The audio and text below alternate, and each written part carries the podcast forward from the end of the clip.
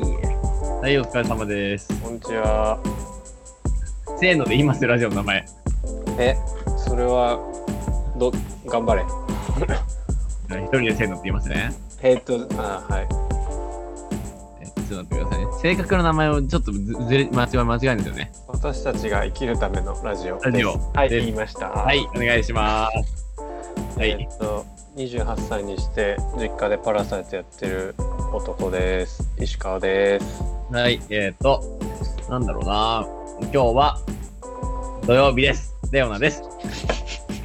今日ね、えっ、と、ありがとうございます。 2021年2月13日ですね、収録日は。はーい。えっとね、バレンタインデーが明日あありなまんだけど、ね、今日はあの、ケーキを焼きまして、まあ、インスタで拝見しました。はい、抹茶ガトーショコラを料理得意なんですか今日うん普通かなまあケーキはねはい。高校生ぐらいの時からたまに作っててへー。あの人はの何かイベントごとあある時だけ、いはいはい。うん、なんかあげるまあ、あその、うそれでそう思って考えてたんだけど、はい基本的に女性があげる国じゃないですかここは、まあ、そう。バはいレンタインデーは、はいはいはでもそうあトロント行った行って知ったのかな多分その別に、えっと男からあげる国もあるし、い。はいはいはいはい。あ別にあいいんだと思ってそうですね誰がそうあげたやつが、必要ないと思いますよね。うん、インドはなかった、僕はあの、インドに半年ぐらいいたことがあるんですけど、まあ、インドはなかったですね。あムーブもあっ た大パターンあバったレンバレンタイン文化、おそらくクリスマス文化もほとんどないんじゃないかな。あー一応まあ、冬、クリスマスは冬休みではあるじゃないですか。うんだからまあ、テレビとかは多分クリスマスとかのことやってたりするんですけど、うんあんまり一般の人の生活には関係ないですね。僕、その日、あの、クリスマス12月25日に、いたのはゴアだったんですよ。うんうんあの、ヒッピーの聖地の一つとかね、うんゴアトランスが生まれた場所だったりすると思うんですけど、あそこは、まあ、レイブとかそこら中でやってるわけですよね。うんであそこは、やっぱり、その、なんだろう、旅観光客多いんですよ。はいだから、ロシアの方とかがすごい多くて、うんロシアの人って、なんか、寒い時期は結構な、あったかいとこ南側にあの観光来るんで、なるほどで、ロシアの人たちがいたんで、なんかクリスマスもどきパーティーみたいなのありましたね。うん余ってたホテルで、なんか花火が、軽く花火が上がるみたいな。あーでもなんかいいな全然触れたことないようなはい、感じなんでしょうね雰囲気12月25日に背泳ぎしてましたからね。まあ、日本じゃ考えられないですよね。ああいいなプーオルでーバスシャトバラシャ。リアオーストラリア的ななそうですね。あのロシアの子供たちと一緒に。うわーまんすげえなやっぱそういう国半年行ったってのははいマジで、まあ、面白いですよね。文化圏が全く違うんで、やっぱり。その面白さは絶対ありますよね。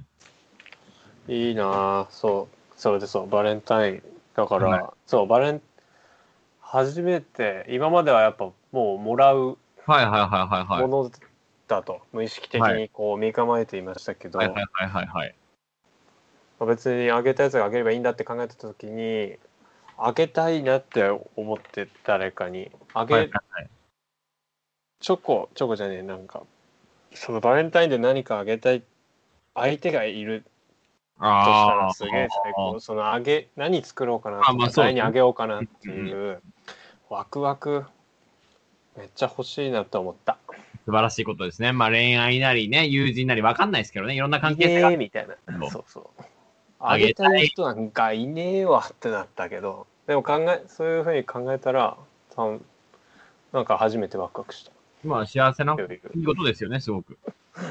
何かしらをあげたいとか、何かしらをしたいと思う人がいるっていうのは、まあ、いいこと、一ついいことではありますよね。そうでしょうそれはでいそう母ちゃんに作ってはい。まあ、お母さんはね、確かに身近にいてすごくお世話になってる。はいありますからね。私は現状、誰も思いつかないというね。でし一緒だねじゃあ一緒でにも、あまあお母さんはやっぱ身近に、あの、りょうさんいらっしゃるじゃないですか。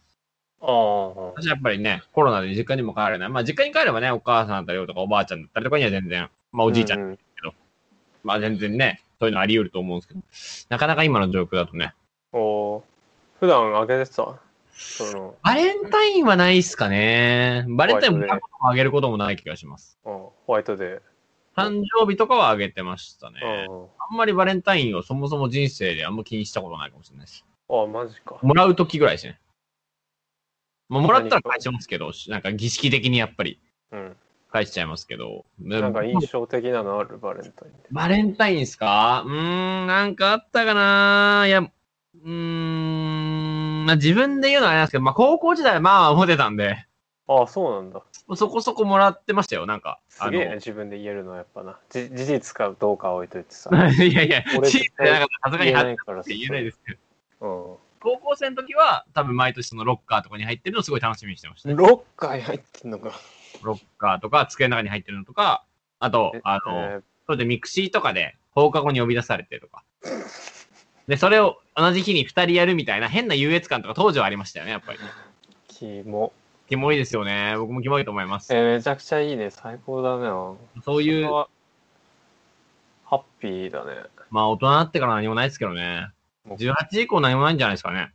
あ、そうですか。 10付き合った人とはもちろんありますけど、うん。でチョコはなんか付属品みたいで結構二人でどこか行くみたいなのがメインになってたイメージはありますね、なんとなく。うん。やっぱ学校だよね。学生時代の時ね、やっぱ中高生ですよね、結局。会社になると一気にバレンタインデーはめんどくさいものに義務になっちゃいますよねそうそう厳しいでもきついよねか中か高かの時なんか義理チョコあげる文化とかあったじゃないですか、なんか。そう義理ねね、義理チョコ、まあいいんすけどね、お世話になった人に、みたいな別に本当に全員から来てる人もいると思うんで、うんそうそうそうそう全然それはいいと思うんですけど、うんまあだからお互いやっぱギブアンドテイク絶対しないにいけないいけないっていうのはどっちかああになっちゃうからあんま良くないですよね。そこなんですよねだからあのあげたい人があげればいいわやっぱそう別に見返りを求めないと。そうそうそうだから義理チョコっていうのはさはい。まあ基本的にいあんまり必要性を感じないよねなんかゴディバはいはいのはい報。告で義理チョコはもういらんいりまへんみたいなはいはいはいはいあはったとかって聞いたことあったかな。い。うんうんうん最高だねって、そんな広告最高だねって、あの、言ってたな。うん。なるほどそうはい。確かに。まあ、仲いいその友達から義理チョコもらうのは、義理、何の義理かわかんないですけど、うん義理チョコという概念のものをもらうのは全然いいですけど、はい。会社のかかりない人は確かに気まずいですね。そうそうそうそう。まあ、職種だったらクライアントさんからもらったりとかね。あー、そうか。で、郵送でね、ホワイトデーは返さなきゃいけないとか、まあ、あるわけじゃないうですか。わー、そういうことあんな。私は絶対返さないと思いますけど、何を、どんな職業でもなっても、めんどくさい。はい。だよね。人間関係を尊重しないんで。 本当に良くないとこだと思うんですけど。いやー、でももらっちゃうと考えちゃうな。返してはいたかな。そう、郵送っていうか、そういう、仕事からそういうことにならなかったけど、もはいはいはいらった人には返し。あー、微妙だな。まあ、返し。こう、忘れちゃうんですよね、私。あ本当に。ー、30日も経ちゃ忘れるわな。うーん。まあ、バレンタインの話は、はいそそこですかね。はい。今週1週間どうでしたかラジオを初めて撮ってから。1週間と7、9日ぐらい経ってますかね。うーん、1週間。うーん、まあでも、す準備、準備なんか前回もそうだけど、新鮮ではあるよね。なんかこあーう、何話そうかなって考えててさポッドキャスト結構聞きましたうん。あかんで。普段通りかそれ以上に聞いてたかな。あの、仕事しながら聞いてたはいりしてはいたはかいはいら、。サボりつつ、そう。うんうんうんうん。だから大変よねこう何話そうかなってまとめうんそのアドリブとかできないからさまとめるのも難しいしあーそこは結構真逆ですね。おう例えばでしょうね今日の場合、私は、ポッドキャスト3つ分しか書いてないです、メモ。うんうんうんなんか、見ちゃうと、なんか、ばー、なんか、あーってなっちゃうんですよね。へえ読まなきゃいけないっていう、なんか意思が発生して、うんなんか何も、その、なんて言うんでしょう。例えばなんか、ブレインストームで繋がっていくみたいなのあるじゃないですか。うんうんそれがなくなっちゃうんですよね、なんか。台本に沿ってしまうあ、そうです、そうです。まあ本当に時間が限られたプレゼンだったらいいと思うんですけど、うんフリートーク的な要素が強いときは、なんか、そうですね。うんそれもねうんはいわからんわかるねああの私の場合はなん忘れるんだよね多分やあああこれ言っとけ言っときたかったのにが回とかに抜けるみたいな確かに、もう、そう、それは、まあ、あります。前花回の、うん前回のこれは時間の話したじゃないですか。何の話はいあ、時間の話したじゃないですか。はいはいあれのね、あの、アルバム名を忘れてましたからね。 がっつり。あ本当話すつもりなかったんですけど、からあれなんですけど。あマジックディスク、前回のなんかね、なんはかい、その、ほ音楽ロックバンドでメジャーな人でなんか政治的なって言ったのは、えっと、2010年のマジックディスクってアルバム、ラジカンのマジックディスクってアルバムの、えーっと、曲名なんでしたっけうんあ、さよならストジェネレーシ ョンうんそうそうそう結構意外な歌詞じゃないでしたなんか、うん、い初めてちゃんと歌詞はあの曲見て、ああ本当だと思ったねなんかポップなホーロックとされていわゆるロキノン系とされてきたバンドじゃないですか、その時点では。うんが、ああいう曲を歌うので、なんかし、まあ、振り返ると新鮮だなというか、うんあの時代でねはい。うんおよ面白かったっていう、そうなんかえふみさんらしいなという感じではありますが、今、ー、はいはい本当に大事なねアップルビネガーもやってるし、出ましたねアップルビネガーも、出ましたね今年のヒップホップで言うと、えっ、と、ビムのボストンバックと、 V えっとフックスのアルバムと、えっ、と、モーメントでのパスポンドギャルソン。まあ、アップルビネガーっていうのは、あの、アジカンの後藤さんが選ぶ今年の10枚みたいな毎年やってるやつ。ここ3年 ?4 年ぐらいですかうん、あのその若手そうのでし支援としてのうんうんうんコンペやったよね、その中だと僕は、あの、ラブリーサマーちゃんの曲とか聴いてましたね。あ割あそうそのアルバムだけ聞いてねえんだわと逆にですかいやそのバーって見てああ、いや聞いてなかったから聞いてみたんだけど、それ、ラブリーサムちゃんだけ聞いてなかった。まあ変な、いいとこう、先入観があるな。ああ、まあまあまあまあ、名前の響きといいね。聞いたことはあるんだけど、ああ、そうなんですね。ああ、でも、遊覧船、マイジェネレーションとか聞いたことはないな。あとは聞いたことあるアルバムって感じでした。あ、そこ、グリーンアサシンドラーも選ばれてますもんね、ナメダアルバムとそれびっ意外だなと思っか。て、確かに。そこ入ってくんだってういう。ん、なんか渋いチョイスというか、まあ、どう、どういうね、基準がわかんないですけども、まあ、でも、面白いなとは思いますけど。なんか前のアップルビネガーは、あの、はい、見たけどさ、あの、いチャットモンチーのはいはいはい。ベースとか、ひ日高徹とかとか、はいはいはいはいはい。ね、ヒップホップはね、多いですね。そうあるね、前の JJJ とかね。そうですね。なんか、結構完全なイメージでしかないですけど、なんかね、特段売れてないですけど、知名度が高い人が多いなってイメージそでうすね。そうそうそうそうそうなんですよ。なんか前から結構あの藤岡そう全部ドマイナーではないですね。そうそう結構もうもうすでに名を知れてるのばっかりって感じだよね。レックスねレックスこれで選ばれてたからちゃんと一枚通して聞いたけど、はい。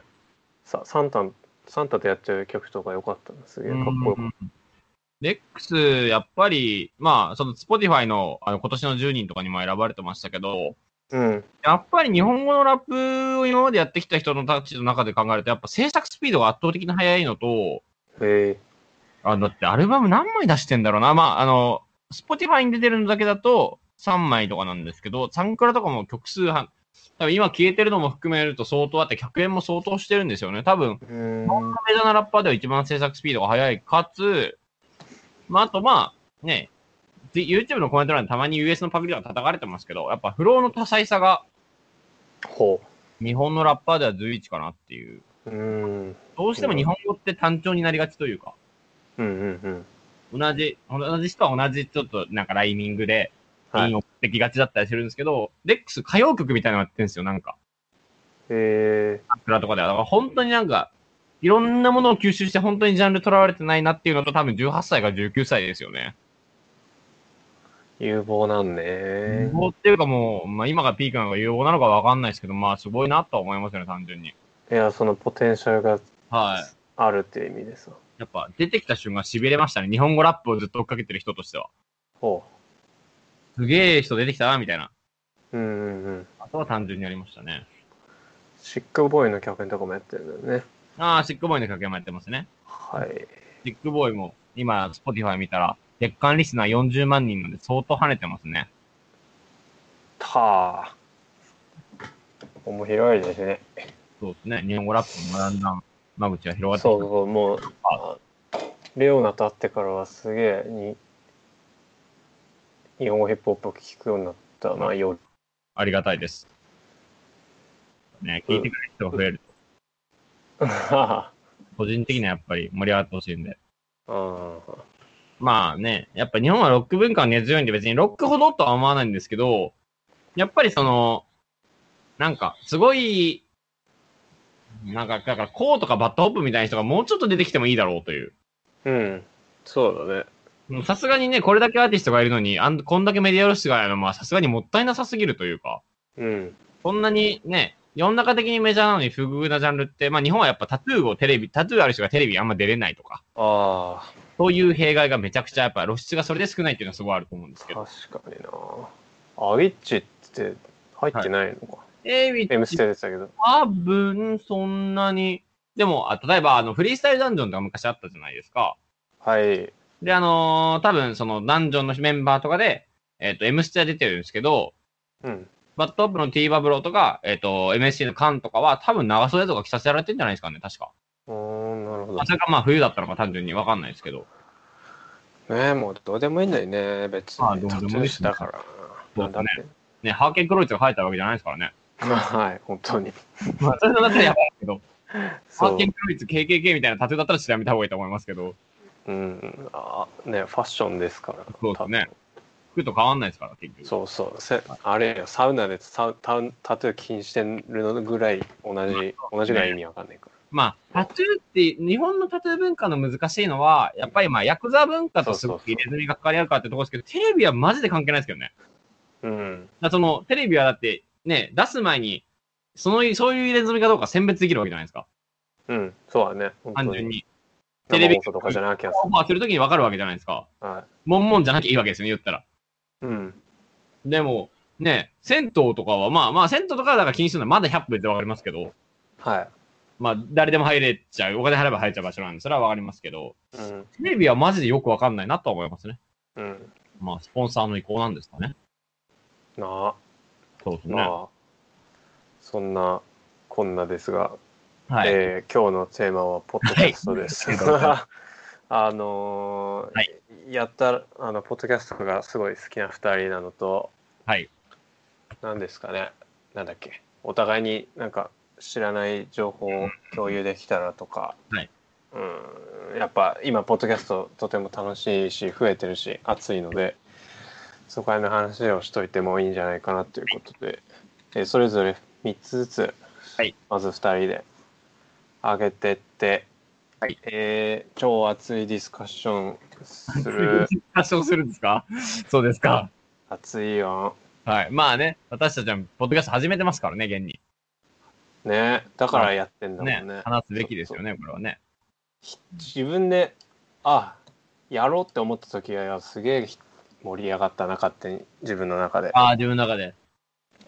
板はちょうどいいやつなんかめっちゃ喋れかむあのもずくみたいな髪型のヒップホップ好きな青年いたわあ、私がってことですね。 そうよかっはいはいはたよかったよか食っべたるやつが、ポッドキャストの話とかするし。フッキャルフッカルでよかったわネットワークは軽いですよ。ね。まあ、そうはなんですね。じゃあポッドキャスト、まあ、お互いにずつ出し、とりあえず話、い言います口頭で。はい じゃあじゃあ、りょうさんからお願いします。はい、1個目が「フリー・ザ・ウーマン」という、うんとフェミニストフェニミフェミニズムに、はいはいはい。えー重きを置いた女性が一人でも萌えさんっていう人がえー一人でやってるはいはいはいポッドキャストなんだけども、はい。えっとねまああでその人は、えっとね、香港で CA をやっていてうーん。日で本も日語で。本語でそう日本語で。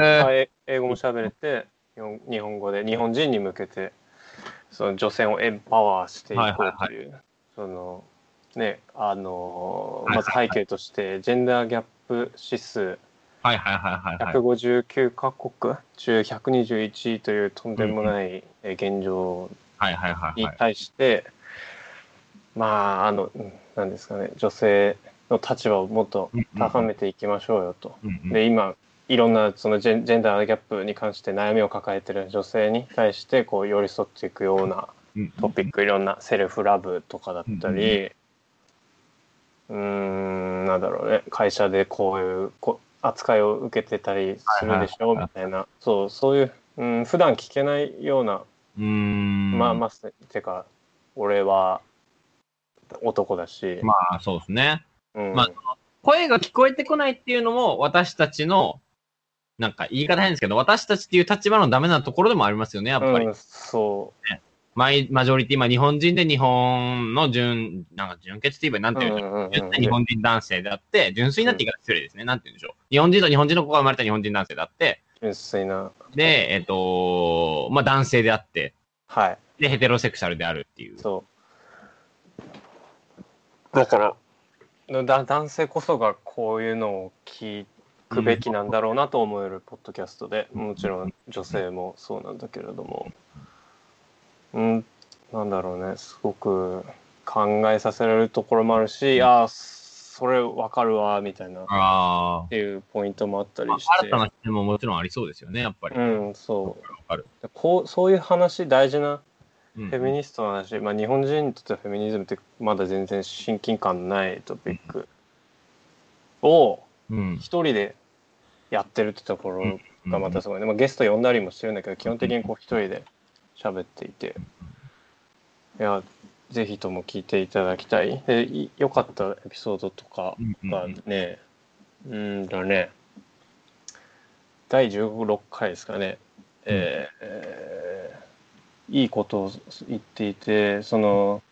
まあし接客業だからうん言葉の強い態度の攻撃的なお客さんとかに当たるとでそういう時は「don't take it personal」とかあのそのこ個人的にそれを捉えないでっていうふうにすごく言われる教育されうるーんえーそれは、えっ、と、あれですか、CA の会社からってことですかそうだねえ心構えとして教えられるんだってー、確かに、そそれれが受け入れることっていうのは、みんなが受け入れることにつながっちゃいますもんね。そうそうあなたのせいじゃないよっていう意味でのうん「don't take it そうですねうんえーだからその攻撃的な客もそうだし、まあ、上司パワハラするやつとかっていうのはそのあなたのことが嫌いであなたのが能力がないからするのではなくて結局あの誰に対してもそういう態度を取るものなのだから決してうんあなたのせいじゃないしそれを個人的に捉えて何か落ち込んだりうんうん気に病むことはないんだよっていう話とかしてたりしてて、あーあーってあー社会とか政治の問題ではありますもんね。うんかもしれないし、その、相手のもしかしたらメンタルヘルスかもしれないし、まあ理由はいろんなところに考えられますけど。うんうんまあいろんなトピックを、はい。あくまでこれは、はいはいはいはいはい。まあこの話はゴリゴリフェミニズムって感じではないんだけども、すごく身になる話が多いので、フリーザウーマンウーメン、はいウーメンでね複数形かウウウーメンだねうんはねはいまあすごく興味があるので聞いてみます。そんなんあるんですね。はい結構人気ですか、それは。いやーインスタグラムもそんなにフォローなかった気がするな本当に最近見つけて素晴らしいと思ったので413ぐらいだねフォロあワーあ、まあじゃあそんな多くないですね。どこで見つけますか、ちなみに。これなんでだっけああそうレオナがフェミニズムフェミニズムフェミニズムって言ってたからいやいやいや、そう言ってないですけど、まあまあまあ、そうですね。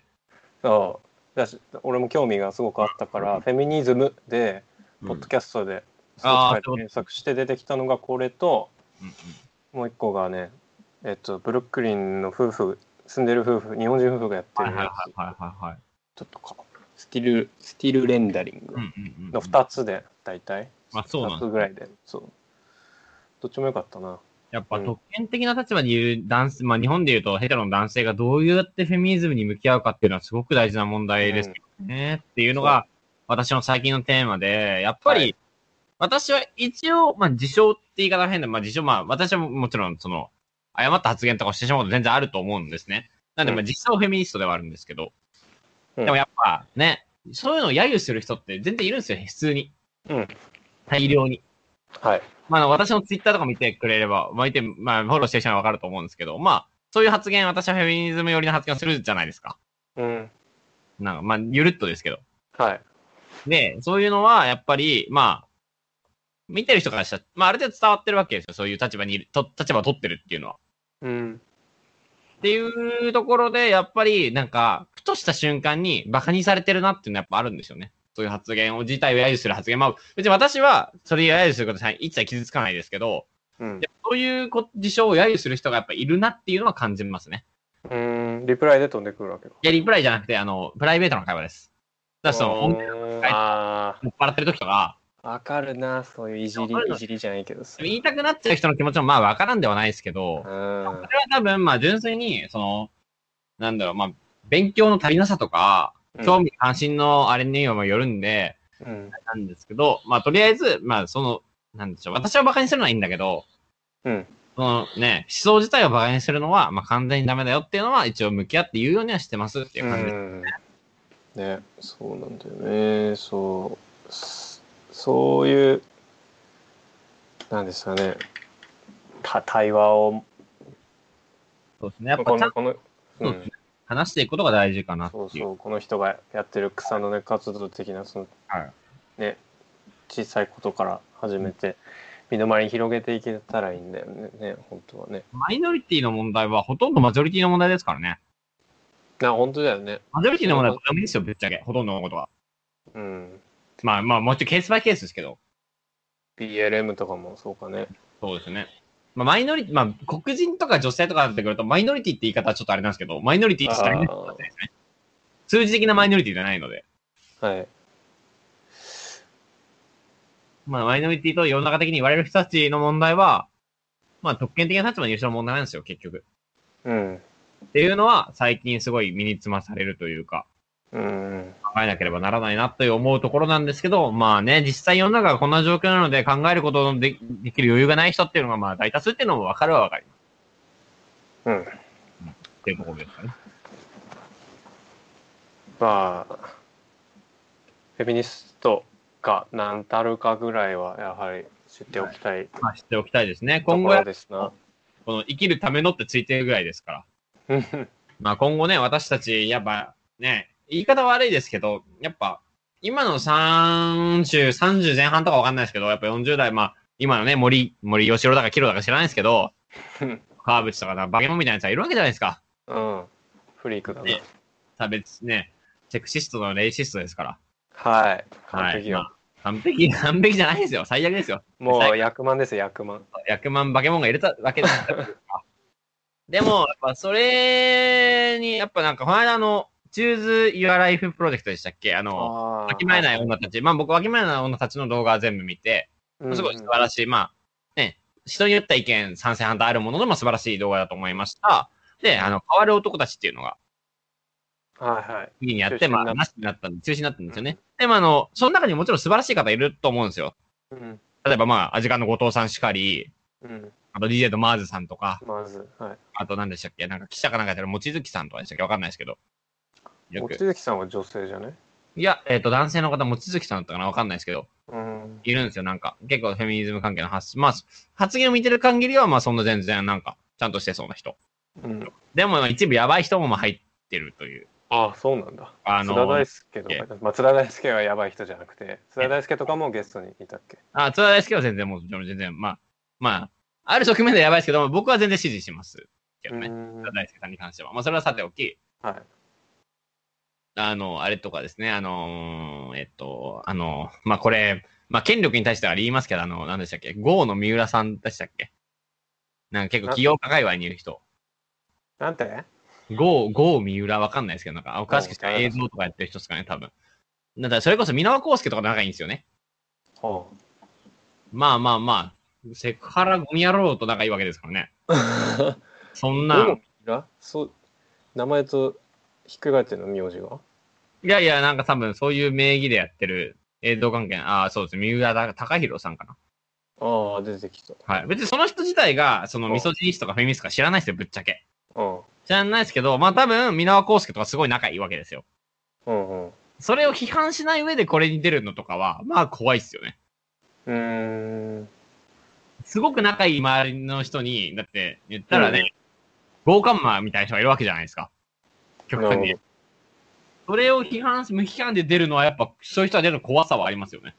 うーん。うん、そういうことに対する批判だったんだ、あれはね。すごい、そうです、そうです。ああ、そう望いう人月さん誰か、TBS のあの朝のテレビにゲストで出てる人かあーかもしれないです。あ名前がちょっともうごちゃごちゃになってきた。うん。鈴木さんくらいが忘れちゃいましたけど、そんな感じの名前の人とかは、なんか結構そういうことをすごい言ってる方、はいはいは国家の古本とか入ってる人ですね。い。なるほど。望月裕太かなあ、そうそうそうそう。はいはい。まあまあ、この人も、僕はこの人フォローとかしてないですし、どこまであれなのかわかんないですけど、まあ、うんなんとなくい、まあ、文章とか読む限りは信用できそうかなと。うん、ですすごくいいこと言ってたけどね、テレビでは。読んで、あの、本とか読む感じでは、なんかすごく、すごくなんか、まあまあまあまあ、信用できそうだなと思いましう思っていますんまた一部まあ結構怪しい。まあ後藤さんとかね、マーズさんとか常に発信してる人たちですから、うん、私のフォローしてる中の、まあ、その二人しかいないんで、うん、まあメンバーの中に。うん。で、その二人に関しては信用できるし、あと、セアロガイおじさんとか、ああ、はいはい。 YouTuber で、まあ、たまにちょっと変なこと言っちゃうんですけど、やっぱあの人はちゃんと訂正して謝るんですよね。うん、謝って私は間違ってましたっていうのをちゃんと言えるとこがやっぱ強いなと思ってて。うん、だからそういう人たちは全然信用に、信用に足りるんですけど、やっぱちょっとなんか僕の中ではグレーな人が結構いて、うん。まあこの企画が一回延期になって見直されたっていうのは良かったなっていうのと、あこう男性と女性っていう二項対立になることによって、まあ、女性はその今回、その被害を被った側じゃないですか。あ、はい。だだから、全然女性が出るのはいいと思うんです。女性変わらない、あの、わきまえない女たちっていうのがある、ジャンルがあるとはいいと思うんですけど、男女っていうところに二項対立になることによって、まあ、トランスジェンダーだったり、クリアだったり、ああそう、いう人たちの存在が可視化されなくなると思うんですよね、単純に。うん、だから、そのね、その枠組みでやるなら男女って、だからわ女以外とかだったら、まあいいかもしれないですけど、まあちょっと変ですけど、女以外っていうのも。うん、でもなんか二項対立に、まあ、おきまえない女たちは素晴らしい企画ですけど、二項対立にするのはなんかどうかなっていう。なるほどな。はい。だってね、森さんはその、男女でしか見てないわけじゃないですか。そこ森さんに可視化されてない人たちもいるわけじゃないですうん、か。うん、うんでそういう人たちの方が余計被害は合ってる。実際問題合ってるわけじゃないですか。うん、アンセクシャルの人たちって、まあ、就職が不利だったりとか、うんあのね、なんだろう、あの、水、水いわゆる水商売の人がすごい割合的には多かったりとか、っていうのは事実としてあると思うんで、なんかそこが見過ごされてるのもなんだかよくわかんないなっていううん、思いましたね。まあ、意見はいろいろだと思いますけど、まあ、超単純に言うと、あのー差別主義者まがいみたいな人がいるのに開催されなくてよかったなっていうのが私の感想です。うん。だなんかそこは冷静な判断力を持ってるなっていうところかなやっぱチーズライフプロジェクトねすごくいいプロジェクトであると思うんうで。ん本当にねあのココロナ禍ではい。あの始まったメディアよね、うんうんうん。なんか自粛中はすげえ見てたなこそれうではすね。うんま大事だよねあ、とかもすごい多いですもんね。5万人とかいて。ねあのクラウドファンディングとかもねすげえ集まってな大事だよなこういうのもうんもうテレビうんこだからはいテレビはうんこはいはいえー、じゃあどうぞえー、私一がつね私が行ってきます。私も、あ、交互にって感じですね。うんお願いしますえっと、じゃあまあ、知名度順から、知名度順って言い方変ですけど、知名度順で、 まず一つ目、TVOD の焼き跡ラジオ。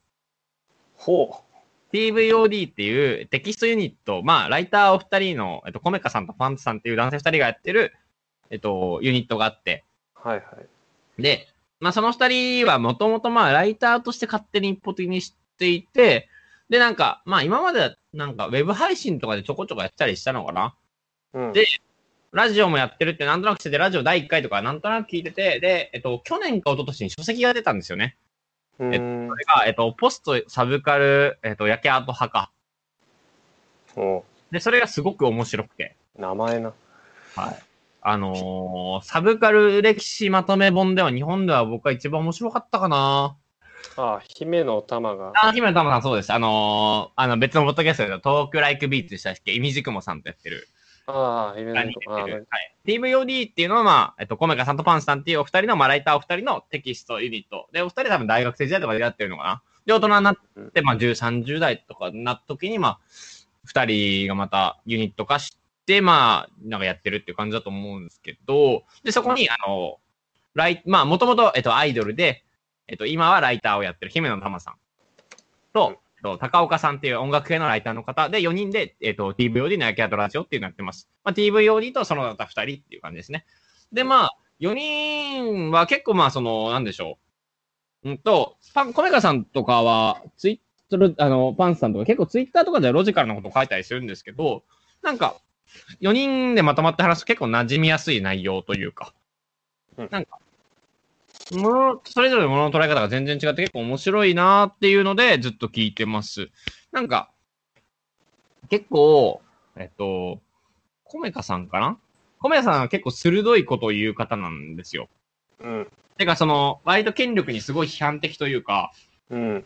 すごい、例えば、まあね、今日も、今日もなんて言ってたかなえっと、百田直樹のラジオ、ラジオ ?YouTube チャンネルかなうん。に、まあ、西野さん、あの、キングコング西野が出ると。おーそういう、そういう、なんかまあ結構危ない人を、まあ、ゴリッゴリに批判するんですよね、Twitter とかで。おーいいね。そういうの、まあ、素晴らしいことだと思うんですけど、まあ、そういうので、結構、その、まあ、ツイッターとかでよく見かける方で、そういうのを割と、ちゃんとしっかり批判していくタイプの人。うんで、パンチさんは、えっ、と、割と、なんて言うんでしょう。まあ、棒、まあ、見てる派。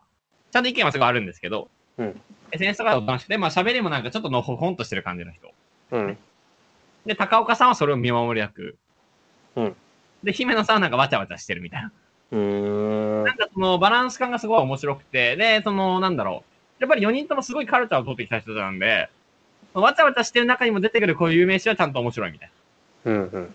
空気感が面白いですね。で、まだ多分、トータル15回ぐらいされてないんですよね。更新ペースが結構、あのースパンが空いてて、なんか今後は、えっと、2週間に1回更新していくって言ってたんですけど、まあコロナとかがあったせいで結構、2019年、20年、20年以降か、20年の途中は全然なかったりとか、していたので、まあ、今から聞いても全然終えるぐらいなので、全部聞いても面白いかなと思います。はあ。聞いたろ。まあ、なんとなく聞けちゃいますね。例えばなんかテーマとかすごいざっくりしてるんですよ。エモについてとか。うん。エモってまあ今すごい若い人たちの中で普通に使う言葉じゃないですか。はい。で、エモについてっていう、まあこの人たち結構、まあどちらかというと音楽とか多分ロック畑の人なんですよね。ああ。でも姫野さんだけなぜか妄想族とかずっと聞いてる人なんだけど、意味は、それも意味わかんないんですけど。で、なんかそういうの中ラッで、プのね、ヒップホップの妄想とかな。エモについてとかの話で、なんかポロッとその、だから中高生が話すエモの話をするんですけど、だから自分のエモ体験とか話していく中で、ポロッとリルピープの名前出たりとか、うん。なんかその、今のカルチャーと、自分たちの、まあそのノスタルジーみたいな部分と、なんかそれぞれ、まあ世代もそれぞれ離れてるんで、うん高岡さんが多分ちょっと上で、小中さん、パンさんが、姫野さんは僕と同い年ぐらいかな。っうん。ていう、その、それぞれの視点も面白いなっていう。なんか、まあ、なんて言うんでしょう、すごく社会性があるとかじゃないんですけど、なんか、うーん、まあ、のほほんとするラジオですね。なんか、僕的には。うん。記号手が良くて、4人のテンポっていう。あと、まあ、4人がそれぞれ僕、それぞれのツイッターフォローしていて、まあ、それぞれ好きなので。なるっほどね。ていうところでございます。はい。そういうね、雰囲気がいいのは聞いてられる、きなんだろうね。リピートし引っちゃうよね。掛けられる、そうですね。理由の一つは大きいかもしれないです。エモね。エモは、そうよね。俺もバンバンドの、はいロックバンドのエモっていうのが最初の体験。はいはいはいはい。まあ、エモ、エモスクリーモとか言われるやつですね。そうですね。90年代のエモとかな。はいはいはいとか、はリい。はいバイバルエモ。そうはいはいはい。はい。姫野玉さんは、元アイドル。元アイドルです。なんかペンズのギターの、えっと、姉貴だか、うん兄弟だった。あ、そうなんですね。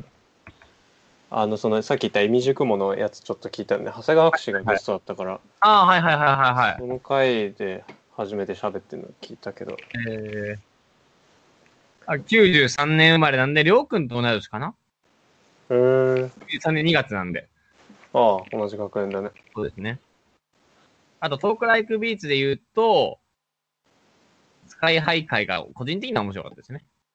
うーん、えっと、ゲストじゃなくて、その、まあ、ゲストはスカイハイの会かな。多分あった気がします。このラジオではい。あートークライクビーツです。あの、イミジクもさんとやってる方の感じです。ああ、そっちね、はいはい。はい、はいはい。ああ、そう、その回、スカイハイ会があるんだな。はいそれも、聞きてえな。はいはい。じゃあ、2個目。はい。えー、2個目は、あの、わ本当に俺の心の支えになったポップライフ・ザ・ポッドキあャあ、ストポップライブポッドキャスト。これは全部だいたい100今のところ130回ぐらいなんだけど、はだいたいほぼ全部聞いたやつえでー、、すごい。半分も聞いてないな。3分の1ぐらいですかね、多分。まあトピック結構ねざっくばらんではあるからすあのと、ね、そうですね。好みがあるだろうけど、まあ、知らない話ですら面白いんだよね結そう構ですね。確かに確かに。野球とジャズ界とかあるけどああ、それ聞いそてなれい。もなんかあまあそれもそうだし、えっと、サザン界か俺サザンのこと全然知らないけどサザン界は結構面白かったなあのインゴラインディゴラエンドのドラムの人が、ああー、はいはいはいはいはあいのはい。人の話とかも結構面白い基本的うにんゲストが多彩でまああのタナソーがポスえっと、ホストだから平均年齢はちょっと高めだけど、そうゲですスねトの人たち面白いね、うんうんうんそうでこれはその中身としてはその、えー毎回ゲストを迎え音楽映画さまざまなポップカルチャーをめぐる超雑談うん。うんうんうん形式のラジオでございます。うんうんじそうすごくねいろんな知らないことを知れたので、うんうんうんうん違う視点も与えてくれたりいろんな作品に触れるきっかけになったのでうん本当に楽しくてこれはまあ、えーあれはあの雑誌えー、やべえ持ってんのにな、えーダンスのためですかそうスヌーザーだスヌーザーの編集長ですねまあ本当になんか増資が深すぎるんだよないろんなことにちなみに造形飛びますその感じは。やべえ 一もう勉強応、に一な応る、ラジオで一応指摘してもらうという。おーありがとうございます僕も前回、あのー、多分もうすっごい覚えてるんですけど、うんえっと、伊藤計画のシンフォニーのウィキペディアを読んだときに、えっと、画界を寛解って読んでますね。全然意味逆なんですけど ね。っていうのをすごい頭に残ってて一応話しとこうっていう。画界を寛解っつってた画界のこと寛解って言ったんですよ。なんか、ああなんか全然気づいてな聞いいたら。ええ面白い。はいそう。んで、その、造形ね。はい。そう、違う視点っていうのは、なんだろうな。知ら、知らな、気づかなかったこと。天気のこの回とかが、まあ、うんあって、うんとね、こういう、その、新宿駅、新宿の、あの、歌舞伎町のあたりとか、そのままバーンって出てくるんだけど、はいはいはいはい。その時にこう、バ、バニラうんうん。まあ、ババニラが走ってたりとかそのうんうんうん。なんだっけなうーんちょっと具体的な描写が、えっと、主人公がこうんうん。う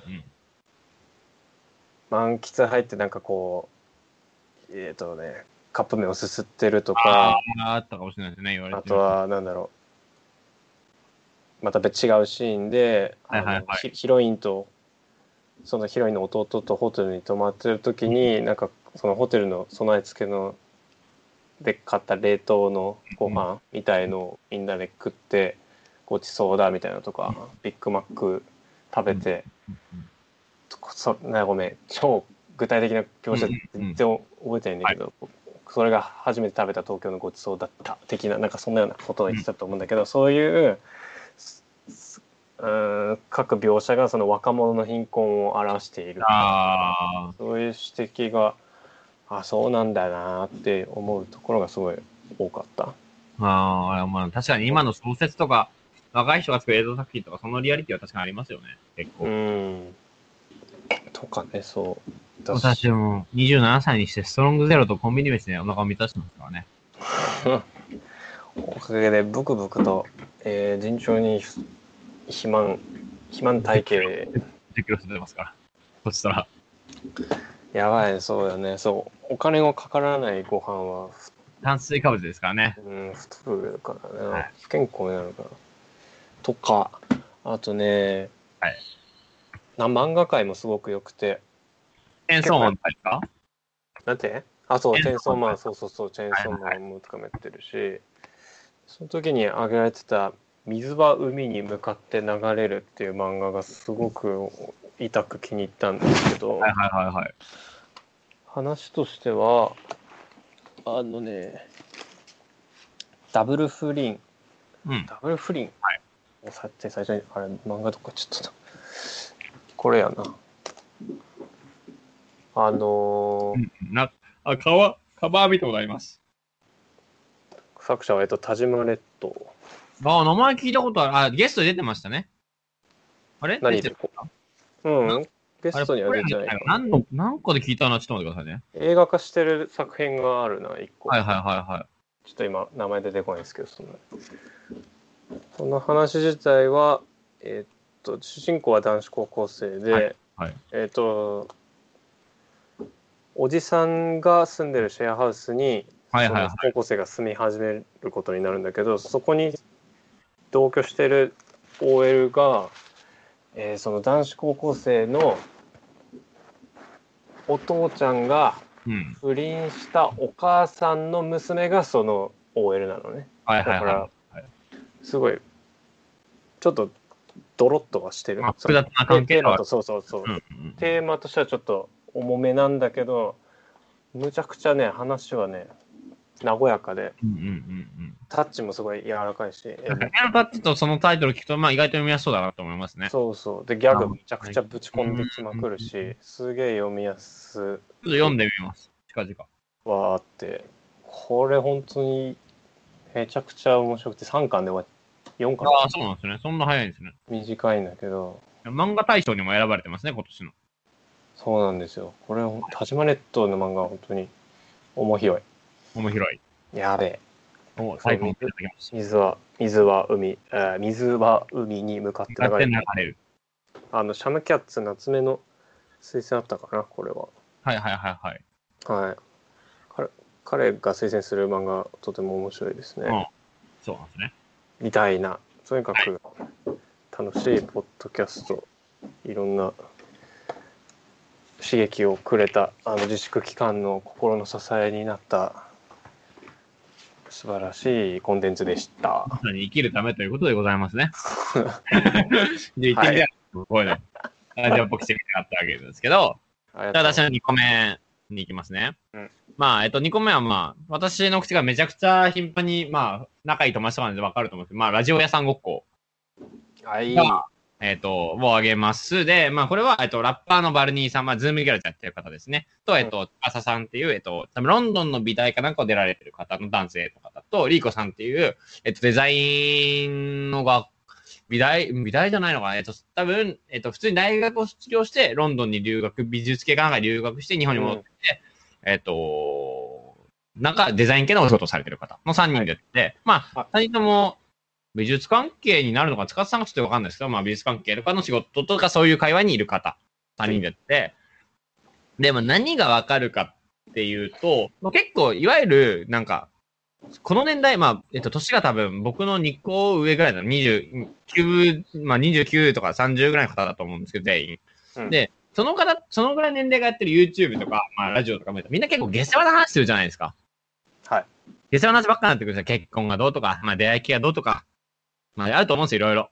うんで、まあ、そういうのって、まあ、概して面白くないんですよね、ぶっちゃけ。いや、面白い人が、面白いなと思う人もいると思うんですけど、なんか、うーん、なんか、落としどころが結局、例えばさ、セックスするためとかさ、うん。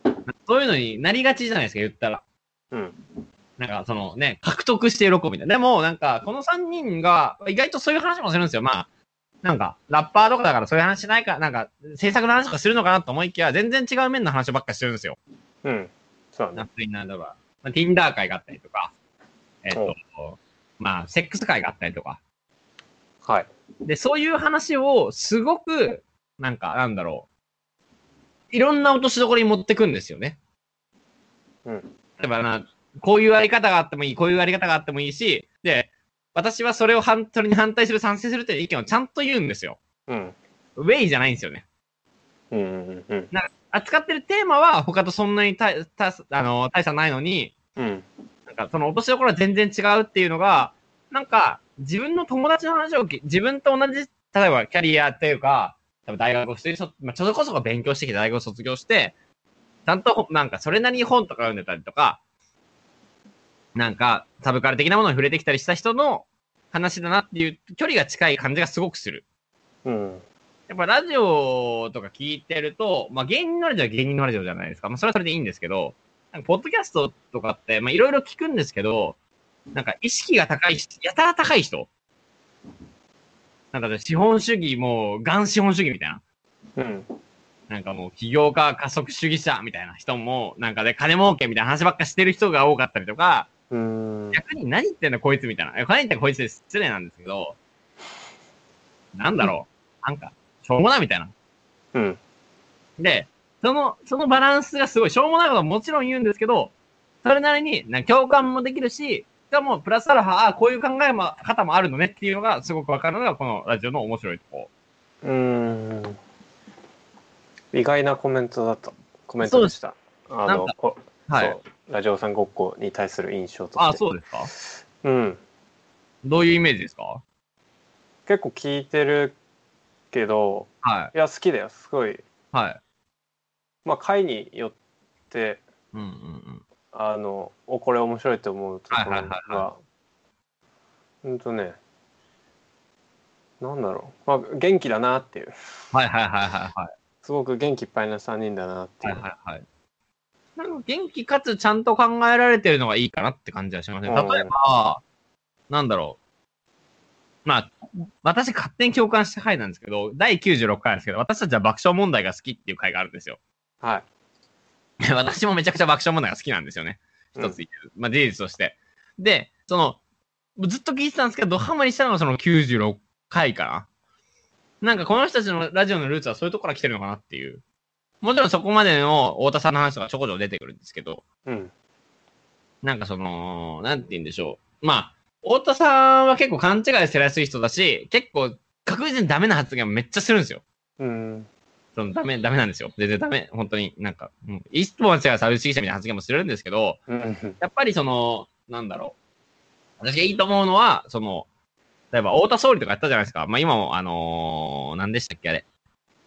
と、あの、討論番組でやってか、なんか、MC やってる番組あるじゃないですか。えっと、三、三十歩ああ、サンジャポ、サンジャポ、サンジャポで、で、例えば、あの、ニュースを取り扱うじゃないですか、結構。はい。で、例えば、あの、何でしたっけ、あのー障害者施設、相模原かなんかの障害者施設で大量殺人あったじゃないですか。ああ、はい。まあ、あれは本当に最悪のことだと思うんですけど、うん。でもやっぱり、その、太田さんだけは殺した側のことも考えるんですよね。うん彼の家庭環境だったりとか、うん。まあ、なるほど人ね。間のことだったりとか、もちろん彼は最悪だけど、うん。彼の話を絶対するんですよ。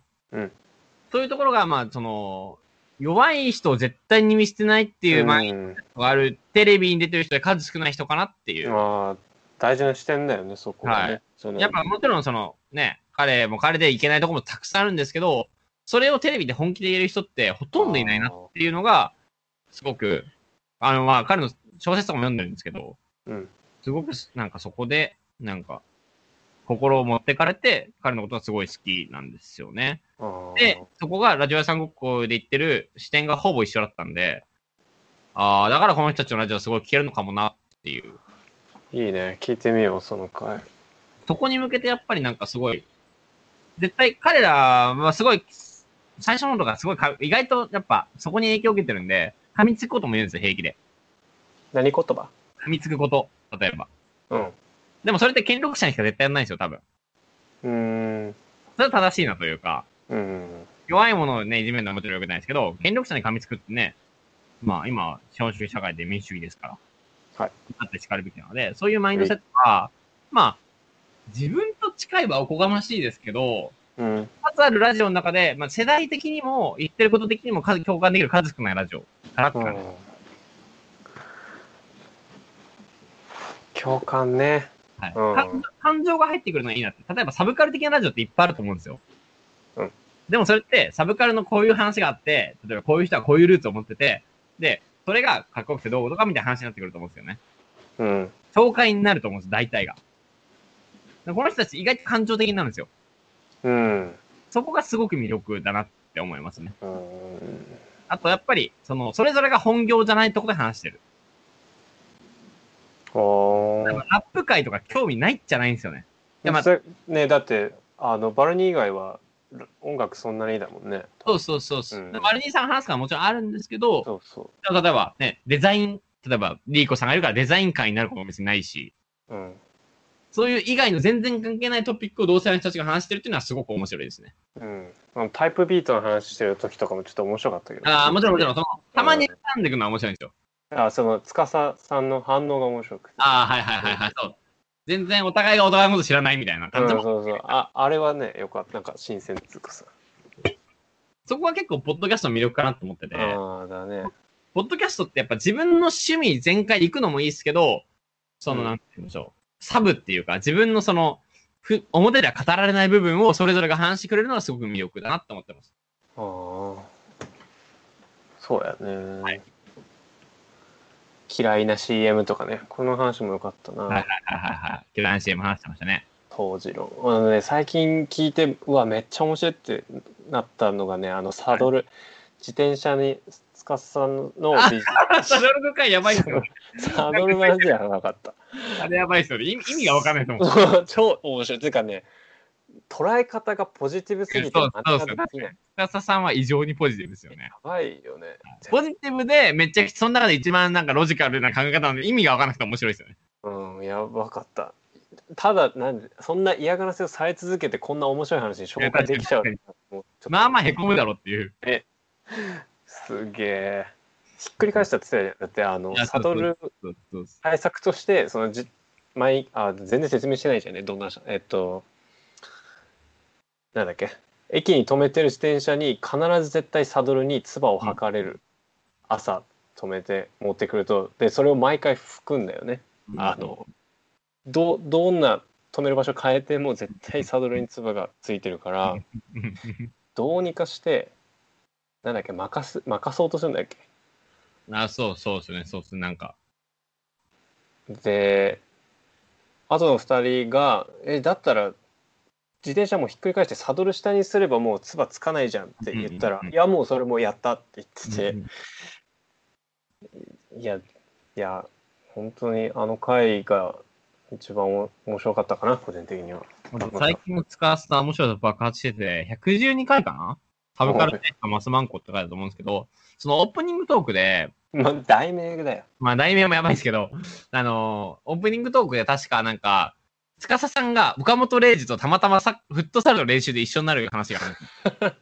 で、それを司さんが最後まで岡本玲二だと気づかないっていう回があって、それがめっちゃ面白いです。まあもちろんマルニーさんと岡本玲二さんこういうがあるわけじゃないですか。イベントとかも出てるから。うーんで、司さんはなんか、岡本玲二さんの顔はなんとなく知らないけど、名前はもちろん知ってると。うーんで スッとされて実は一緒になってて、後から気づいて、で、その後も面白くて、それをツイッターでつぶやくじゃないですか。あラジオ屋さんごっこの。うんその後に岡本玲二さんがそこで気づくっていう。あの人かみたいな。あ、そうそうそう。それも面白いみたいな。へえ。とか、そういうのは面白いですね。うんそうバルニーがラッパーとしてのラバルニーって感じではそんなにないってとこがまたいいな、そうですね。それはまた魅力。まあ、当時のシャイニングラジオも一緒ですよね。あ当時も全然当時らしいたずまいを一切しあない。本当誰ねかわかんないみたいな。もう雑雑雑談ザザザ超肩の抜けたあの、シャイニングラジオ面白いね面白いですね。あと、昔バッドホップがやってたリバトークってやつめっちゃ面白いです。ああその話もしてたねバルニーがねああ、してましたね。ポッドキャスティング時代の会社。あーあれも面白いっすね。聞きたいねそれぞれのキャラが、あの、バークがずっといじられるっていう、まあ、それはどうでもいいんですけど。うん、バットねはい、はいじゃあはいじゃあ3つ目うふえー、危機開会、ああ、キッカーがおっしゃってましたね。えー、危機開会明快辞典玉置周慶えー「モノナーレ玉置周慶」と「ドスモノス」の「タイタン」の2人がはい。えー漫画歌演劇小説歌詞などで遭遇した言葉の、まあ、そのまま読んでます脅威を深掘りし日々をうんうんうん。まあうんまあほ867割雑談うんうんうん。で2人が、えー見聞きした作品のフレーズだったり、そういうは良かったところの話だったりまあ命名とかいうはいはいコーナーだったり、だから本当にねこの好きなところは、まあ、彼らのやり取りが本当にすごい好き、うんまあ、話がうまいのもそうだし、ツッコミとボケのキャッチボールがあのあーとてもテンポがいいのがいいんだよそれはありますよね、絶対。なうん空気感って大事ですよね。そうそうそうううまいなーみたいなうん。そうあのー俺は玉置周慶のはい。ツッコミだなどどっちも好きだけどはいはいはいはい。ちょっと聞いてみない、聞いてみない話聞いてみますあね。すごくいいんだよななんか例えツッコミみたいなのずーっとやってるんだけど、えでーすで滑って「タイタン」が冷たいタイトル見とるみたいな、、はいはいはいはいやいいねいいんい。いでや、す空ね気感伝わるの大事ですよね。そこ TVOD もラジオ屋さんももそうですけど、うんやっぱ聞きやすい空気絶対ありますもんね。って考えると直でやった方がいいのかって気はしますよね。ああ確かにね、まあ、彼らは通信でやってああ、そうなんだリモートでやってるけど、ね、ああ。第1回から、そうえ第1回からそうなんですかかなうんでなんか多分そんな感じだと思うえー対面でもやりたいねみたいなこと言ってはいはいはいはいはい。あのえ確かに対面でやってみたさはあるけどあまあ、そのうちでで。うんまあ、コロナが落ち着いたらですね、それは。まあ別に普段遊んでるんでそんなにあれですけど。そう別に変わんないからやろうと思えばまあっていう感じですけど、でそこで挙げられてたのは作品で面白かったのはあのあなたも読んでいた「おもろい以外いらんねん」ああ、はいはいはいはい。これ、お前、青さんも。はい。うんタイタンが話してたはい。 「タイタン」のプレゼンはすごく上お上手はいはいはい、なんはい。かああやべえ読ん見てみたいって思わせるものがいっぱいあってねプレゼン上手になりたいですね。え難しいよなそう「おもろい以外いらんねんは」あの文芸に載ってたのを読んだとはいはいはいはい。あのちょっとストーリー20年冬季号ですかね、多分。はい。ああそう読みてんだえっとあのストーリー説明するのはうんうまくないんでざっくり説明して私がですかはいはい、えっ、と、まあ、お前はその、えっ、と、もろ以外いらんねんっていうのは、高校時代かな。えっ、と、主人公がいて、主人公の友達と転校生がいます。で、主人公の友達と転校生が、えっ、と、3人でお笑いを始めようってなるんですね。で、2人ずつのコンビ。まあ、えっ、と、主人公の親友と、えー主人公。で、親友と転校生。で、2組でお笑いを続ける、えー始めようとして練習とかするんですけど、まあ、いろいろあって、えっ、と、親友と主人公の親友。うん違う、主人公、親友と転校生のコンビだけが残ります。うんあの二人はずっとお笑いを続けます。で、テレビで、えっ、と、まあ、売れたりするんですけど、結局、その、なんだろう。うーん、まあ、主人公の親友の方が、まあ、その、お笑い、いわゆるお笑いって今、ホモソーシャルな文化なわけじゃないですか。はいそれをバカにしたりとか、えね、ーさ発言を言ってみたりとか、そういうのを、えっと、まあ、配信とか、まあ、コロナ禍の時の話、大人だったらコロナ禍になってて、で、そういう時の話、配信ライブの話とかをして、で、えっと、まあ、その、まあ、ちょっとね、女芸人をめちゃくちゃいじるみたいな発言とかひたすらしちゃうわけですよね。うんで、結構その、主人公と、えっと、その、お笑いやってる親友のお姉ちゃんと主人公は付き合ってるんですよ、今、その未来、現在では。うんで、お姉さんとかも、その、えっと、弟に対してすごい批判コメントバンバン言うわけですね。えっと、世の中からもツイッターとかでもプチ炎上したりとか、その差別発言をしたことによって、まあ、いろいろ炎上したりとか、まあ、どうなのみたいになったりするわけですね。はいでも、その芸人は売れてくんですよ。うんだからコンビの差別発言をしてない相方よりも。なので、引っ張りだこになっていくと。でも、うん相方の方は、こんなや、こんなの俺がやったら笑いじゃない、わ笑いじゃないって、まあ、切れるわけですよ。差別発言して人気を取って、テレビにも出て、CM にも出て、そんないいわけないじゃないですか、実際。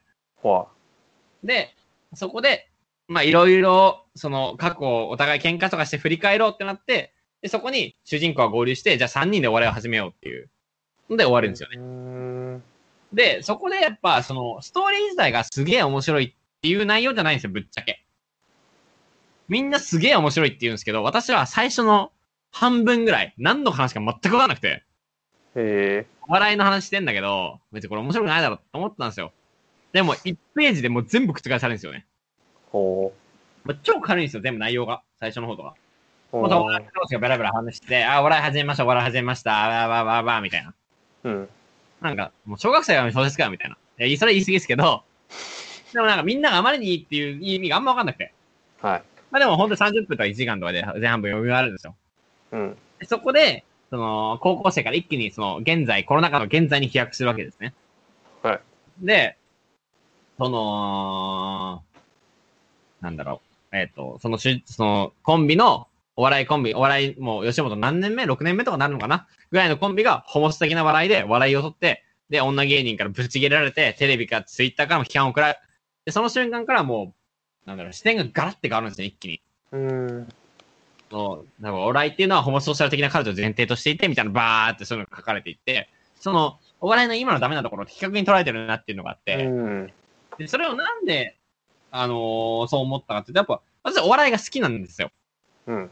で、ラジオめっちゃ聞いてるんですね。まあ、ラジオ聞いてなければ、さっき爆笑問題話しましたけど、ジャンクも聞いてるし、オードリーもハライチも三四郎もアルピーも、えーっと、聞いてるし、えっと、サラバも聞いてるし、ニューヨークの、えっと、YouTube のニューラジオも見てるし、えっと、や YouTube ばいのな。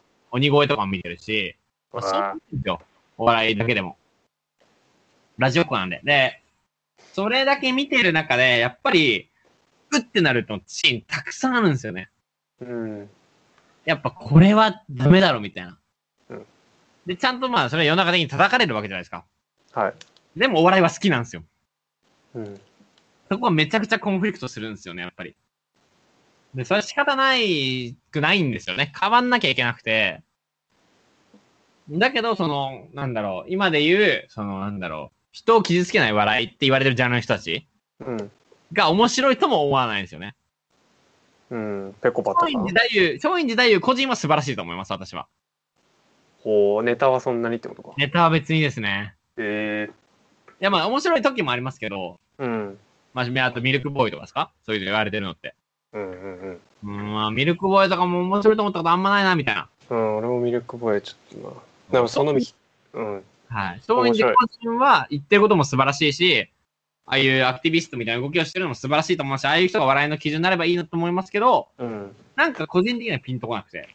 うん、いや、む、わむわかる、わかるというか、むず、うん、なん本か当に難しいところ、その傷つけない笑い、第7世代がっていうのすごいそなうっ。てるけども、そもそもお笑いとは何ぞやっていうふういうところで、その何人、で完全にその全く同じトピックを話したけど、聞き会会でうんうん、すごいわブラックユーモアとかもあるわけうんです。そうですね。完全に誰もはい気づかないお笑いっていうのは、そう難しいなかなか難しいっていうのもあるし、でそういう事実を克明に小説なのに描き出したっていうのが、大前青さんのおもろい以外だねなと思っていて、うん、は傷つけない笑いの話も出てくるんですよ。い。でもそれがいいのかみたいな、あの、て問題提起も出てくるんですよね。うん、で、私がお笑い好きな中で、やっぱ、ずっと爆笑問題を推してるのは、爆笑問題って今ね漫才もずっと新作をやり続けるんですよね。うん、で時事のニュースをやり続けるんですよ。うん、で、彼らは結局、まあ、太田さんがもちろんほとんど考えてるんでしょうけど、あの、まあもちろんすごいディスをするんですけど、それは大抵権力に対してなんですよね。うん、そこがやっぱすごく好きなところではありますね、一つ。もちろん彼らのラジオでダメな側面も知るほど知ってるんですけど、やっなぱそるほどの、安倍政権を笑い物にしたりとか、うん、そういうのを時事問題を取り扱う以上、そういうことをやっぱちゃんとやってるっていうのは一つある。まあ、極端な例で言うと、馬らっしゃ村本さんとかそううん、そう。まあ、でも村本のお笑いが面白いかちょっと僕はわかんないんですけど、あれはあれでいいと思うんですけど、うん、彼はたまに NG 発言が多すぎて、たまにじゃないな。あ、そうなんだね。何言ってんのみたいなこともあるんで、まあそこはなちょっと何とも言えないんですけど、まあでもあれもあれでは面白いし、うん、ああいうお笑いがあってもいいし、あと、政治はさておき、男女みたいなバランス感で言うと、ジェンダー、このジェンダーの話。うん、やっぱね、その、マッチョの世界観がはびこっていて、その、女性に対するディスとか、女性を蔑む、ただブスっていうみたいな価値観がすごく増えてると思うんですよね。うん、そういうとこにカウンターで面白いなと思うのは、最近の男女コンビ、結構面白い人が多いなと思ってて。ラランドとか。そう。で、しかも女性を下げないっていう。うん、ああ、まあ、ラランド、えっと、カエル亭とか、カルテ、ナゴンとか。なるほうん。ああいう人たちは、まあ、ある程度その価値観を変えるかはわかんないですけど、その、今までのお笑いとにとって前提とされてたものを動かす可能性はあるかなと思ってます。ど。うん、ああいう人たちが例えば M1 で優勝するとかわかんないですよ、そんなの。優勝してもそういうネタやり続ける人もいると思うんですけど、可能性のある人たちかなとは思っても、なんとなくですよね。うん、ただ、お笑いのその価値観、まあ、ラランド僕 YouTube 全部見てるんですけど、うん、お笑いの今の価値観は全然いいと思わないですけど、やっぱりなんかお笑い、やっぱね、私たちの子供の頃ってネタ番組めちゃくちゃ流行ったじゃないですか、レッドカーペットのエンドの神様なり。うん。やっぱもう染みついてるから、やっぱ面白いと思ってしまうものは面白いと思ってしまうなっていう、なんか今は衝突してる状態なんで、なんかそれを純粋に楽しめるようになれたら嬉しいなと思います。例えば、はい今、フェミニズム、まあ話長くなっちゃうんですけど、フェミニズムのリベラルってなんだろう、まあ世の中的にすごい言われてるわけじゃないですか。うん。でもその中で面白い映画作品も小説作品も死ぬほど生まれてるわけじゃないですか。うん。それ、だから、そのじょ、そその、状態があるからこそ生まれてる、それこそ大前さんの終わりが選んでも、その状態だからこそできた作品で面白いわけじゃないですか。だかうん。らそういうお笑いからの、えっ、と、出現、まああるはずなんですよね、絶対。何かしらの落としどころというか、魅力あふれる作品ができるとは思うんですよね。なあ、それを小説でやったっていうのは画期的って言っていいそのかうでな。すね。うん。まネタの正解は出てないですけどね。あ。うん。でもネタの形は何らかあるでしょうという。うんうんうん。ないわけないんで。まあ現状ね、だって人を傷つけないネタなんていくらでも中にあるわけで。うん。まあだそれ言ったらね、あの、今年の M1 とかで言ったら、なんか、まあニューヨークとか普段は別にそんな全然いい、まあ、はいはいはいっぽですけど、でもニューヨークのあれだとか結構示唆的ではあるじゃないですか。その悪いこと言うんだけど全部批判するっていうネタだったじゃないですか。確うか。んうんうん。あれとかは別にああいう形はあり得るわけじゃないですか。うん。だってちゃんと脳を突きつけてるんで、その、例えばなんか、なんちゃらかんちゃらで飲酒運転するみたいなのに対して、じゃあそれを面白にするんじゃなくて、そこを脳に、脳を突きつけた上で面白にしてるわけじゃないですか、多分。うん。確か。あんま正確には覚えてないんですけど。だから、ああいうのとかは別に全然まあありなわけじゃないですか。でも逆に、ね、ウエストランドとかバケモンなわけじゃないです銀杏ボーイズ的な世界観ですよね、だから。ジョーカーなのか銀杏ボーイズなのかわかんないですけど。卑屈な感じっていうのかそなうそうそう。まあ、あれがいいのか悪いのかわかんないですけど、まあでも、まあ、なんまだあっいいけ映お画じゃないでしょうねっていう。お笑いで復讐するだったっけそうなそうそうそう。でもすあなんかあれは響いたうんまあ、わかるとこもあるし、わからないとこもあるって感じですよね。ロアク的なんていうのかなロアク、まあ、ロアクなんですけど、ロアクに対する批判が欲しかったなと個人的には思っちゃいました。うんやっぱ、ジョーカーとかって、まあ、映画のジョーカーとかあったじゃないですか。うんあれってもう悲しい人間として確実に、もう、ジョーカー、もうデフォルトでジョーカーじゃないですか、だって、主人公は。うんだからあれをポジティブに捉えた人は別にいないじゃないですか。でも、ウエストランドっていう、なんかああいう芸人が名前も知らないと、誰も名前、まあ、あの中で一番無名だと思うんですよ。錦鯉かウエストランドが有名だと思うんですけど、あああいう状態で出てきて、で、ああいうネタをやることによって、あ、これがある種の正解かなって捉える人は絶対テレビがいると思うんですよ。ーうんそれがなんかあんまり、そこに、なんかその批判的な目線がなかったのが、あんま個人的にはなんか、うーんって思っちゃいましたね。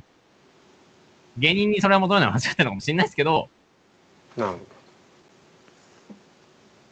面白いと思いつつですよ。なんいかやー何かうまいこと言えないですねそうですね。難しいわなんかお笑いはちょっと、個人的には追っていきたいジャンルの一つかなと思ってまし右に同じでございますた。まあ、お笑いって結構人に影響しやすいじゃないですか、割と。テうレビやる、んだから、お笑いが変わることで結構変わることってめっちゃあると思うんですよね。だなーなんかテレテレビと重なるとこがあるのかなやっぱそういうなんか古めかしいそうですね監。修とか、そうですね。まっちゃんとかほんと見ててしんどいしな。いや、そうですね。あマれジで時まで天才って言われた人間が、なんでああなっなてるのかっていう辛さはありますよあいね。や、ほんとに、うーん。ワイドナショーまでやってるしね。そうですね。で、そこで川淵がさ、繋がってくるところとかももうなんか、そうですね。しんどいっすねね。なかなか、え森川淵のラインもまあ地獄ですけど、まあそんな地獄の中で私の3本目を紹介していいでしょうか。よろしくお願いします。でも3本目は多分誰も知らないドマイ、ドマイナーって言うとしてるドマイナーちょドマイナーと思うんですけど、ユサとマトリの何、今何してるっていう。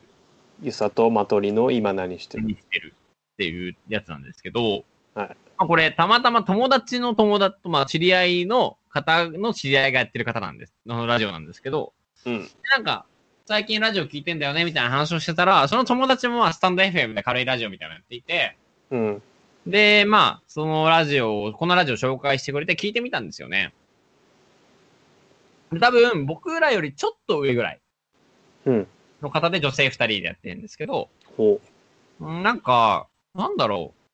まあ、ちょっとフェミニズム的な話もしたりするんですけど、まあ、2人の、えっと、詳細と何して、ユーサさんは確か、まあ、アパレル関係の、えっと、普通には、まあ、プレスかなんかしてるのかな働いてる方。で、マトリさんは出版関係の方っていう感じなんですけど、う。ほその、どっちも自分にちょっと近い世界にいる。まあ私の仕事は言えないんですが、う。はい近。い世界にいるっていうところと、あとまあ取り扱ってるトピックうん。がすごくなんか、それぞれの意見が面白かったっていうのは、あのあと、全11回、まだコロナ禍中で2人で多分時間ができて始めたと思うんですよ。仲いい友達同士ではい。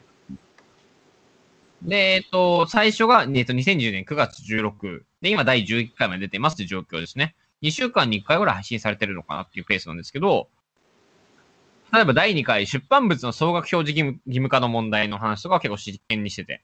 うん。で、まあ、総額表示義務っていうのは、義務化問題っていうのは、まあ、施行されると、えっと、まあ、税込み価格で表示した、あの、出版物の表示しなきゃいけなくなるんですよね。で、漫画とかは、まあ、発行部数は結構あるんでいいかもしれないんですけど、えっと、例えば、書えっと、書籍とかっていうのを、カバーを変えなきゃいけなくなるんですよ。それ義務化されると。ね。で、例えば消費税って増増税の噂もあるじゃないですか。うん。増税されると、それも全部変えなきゃいけないから、めちゃくちゃコストかかるんですよね。ねこの話したね。うんうんそうそうそう。だからそれとかも結構大きな問題で、でそういうのを、まあ、出版をやってる人から、まあ、しんどいよねってね、ゆささんももともと多分本屋のバイトの経験とかがあって、そういう話を結構身近なところがしてくれる。うん。うん、いいね。このトピックは、はい。いいね。扱ってんの。すごくリアルなは話。い。で、お互いのそれぞれの視点があるっていうのとか、あとやっぱりその、私たちも気になるトピックだと思うんですけど、資本主義の話とか、まあ、その SD、SDGs って言い方はすごい、SDGs すごい嫌いなんですけど、うまあんそ。のエコとか、えっと、まあ、し環境に優しいみたいな話をするんですけど、ゆうささんは多分アパレルの仕事をしてるんで、まあ、アパレルでね、服を作ること自体が環境にいいことなわけないじゃないですか。そもそうも。んいくらさせてくれたってようが、えっと、ね、水分の排出を少ない、あの、工場で水を排出の少ない服を作ろうが、結局服を作らないことがいいんですよ、絶対。はい。そもそもの。で、そういうところで自分との、自分と資本主義の感情がコンフリクトしてる話とかしてくれるんですよね。でそういうところがまあすごい共感できるっていうのと、あと取り上げてるもの。例えば、99%のためのフェミニズム宣言の話とかするんですけど、まあ僕も読んだ、前回でも出てきた僕の読んだ本なんですけど、そのは話とかをするのに、大体そういう話を取り上げる人ってめっちゃ分かってる人じゃないですか。い。うん。大体の人が。うんでも確かユサさん、まあ、マトリさんは出版業界からフェミニズム本とかめっちゃ読んでる人なんですけど、ユサさんは確か初めて読んフェミニズム読書会みたいなの友達同士でやって、初めて読んだ本がその本ですごい興味を持ったって話をしてくれるんですよね。はい。そういうところとかが、なんか、まあリアルだなっていう感想です。ああ、その、あまり触れてない人の、ああ、そうです、そうです、そうです。の意見を聞けるっていうのはあんまりないなっていうネットで。うん。でフェミニズムもって結局、フェミニストを歌ってる、すごい詳しい人間から聞くっていうだけじゃなくて、まあ男女、相手の性別は男女問わずですけど、うん。人間から聞くチャンスしかないじゃないですか。でもそのフェミニズムに関する本を初めて読んでそこに共感したっていう意見っていうのは、まあもちろん知人ではいると思うんですけど、知らない人、でも知人って、ね、ある程度関係値が忖度が発生するじゃないですか。うん。この人、俺がフェミニスト、俺がフェミニストって変ですけど、私がフェミニストだから、それに対して共感的な反応しなきゃ、共感っぽい反応しなきゃいけないなとか、っていうのが発生すると思うんですよ。うん。でもそういうのじゃなくて、その、その人が初めて読んだ生っぽい意見。もちろんね、ポッドキャストっていうフィルターを通してるから、多少はね、忖度みたいなのもあるのかもしれないですけど、生っぽい意見が聞けるっていうのが、すごく、なんか個人的には魅力的なポイント。まあ、すごい、本当に白い、言ったら素人ポッドキャストなんですよ。全然二人とも著名人なんでもない。うん。でもまあ、俺らだな、俺ら。そうじゃないですか。だからそういう人のポッドキャストって意外と魅力あるかもなっていうので、可能性を見出して、このポッドキャストやってもいいかもなって思った理由の人たちです。おー、つなげてきたな。はい。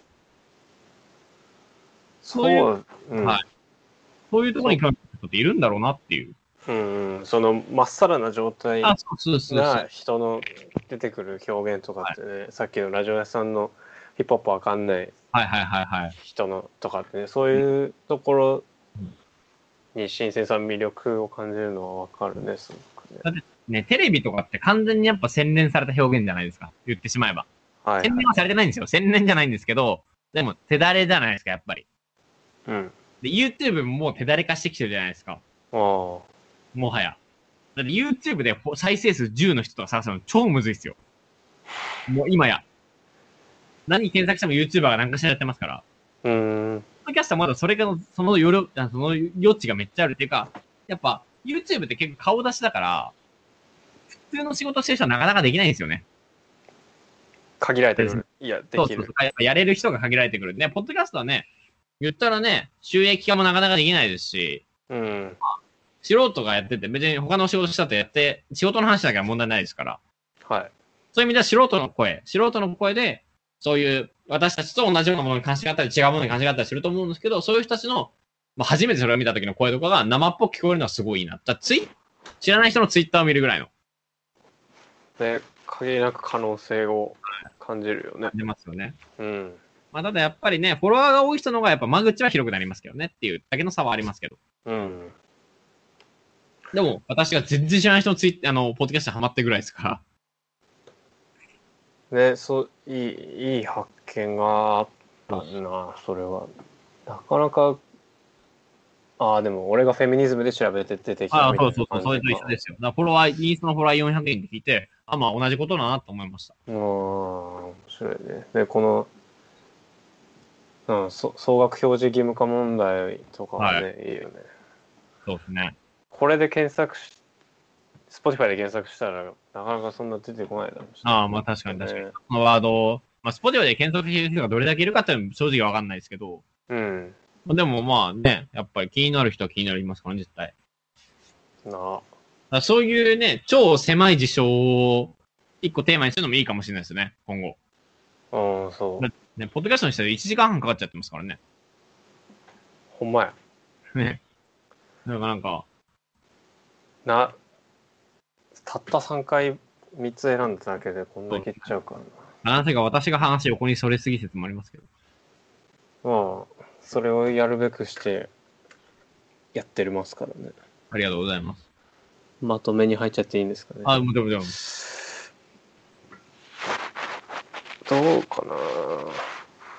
いや、よかった。ポッド、俺の喋り以外は良かったんだけど、いやいや、今回に関してはマジでりょうさんの方が良かったです。嘘。私はあのポッドキャストマジで具体的に意見持ってきてなさすぎて、めっちゃりょうさん喋れるようになってからビビっちゃいましたもん。いや、そうか、まとめマジてきてるか。はいメモってたから、メモったことを読み上げたからだはって。い。そう思いました。でも、うんこう、コメントを返すのってなかなか難しいね。いや、まあ慣れですよね、これやっぱり。うーん、まあトピックにもよやると思うし、はいみたいなね。はい。こう、どんぐらいさ、はい。あのーポッドキャストのお気に入りって登録してある数的おに。気に入りお気に入りを見方がわかんない。検索で見ちゃってるな。マイライブラリーからプレイリスト、ポッドキャスト、アーティストってあるでしょあー、あ、フォローって押すと、あー、ありますね。でもないっす。ほんと10個もないっす。あ、そんなもんか。えっいや、でと、もね、はいうん。えっと、今の TV、さ今の3個、えっと、こんにちは未来、あと、佐久間さんがやってるもう一つのやつ、あ、こんにちは。うん未来と、あと、佐久間さんがやってるなんかもう一つあるじゃないですか。ああんだ。えーある。あれと、えっと、あと、バイリンガルニュース。あみそ見てんだ。学生時代よく聞いてたんですよね。今聞いてないおーあと、シャイニングラジオ。はいはいはい。あと、まあ、ポップライフも登録はしてんのかなポップライフ。あと、なんだっけ、えーっと、あと、まあ、あの、オールナイト日本で配信されてるケースね、霜降り明星、クリーピーナッツうん。さんとかは、まあ、あと、ふハーストさんまゆかとかは、まあ、一応、まあ、これで、ラジコで聞いてますけど、一応登録してるかなあと、三四郎とか。あと、一応、ケミオの耳掃除クラブ。おー、てみよはい。あとあれですね、あの、ジェーン・スーさんがやってる、オーバー・ザ・サンでしう。たね。誰それ誰だっけえっと、誰、なんて説明すればいいんですかね。ジェーン・スーさんをなんで説明すればいいんだろジェーンス。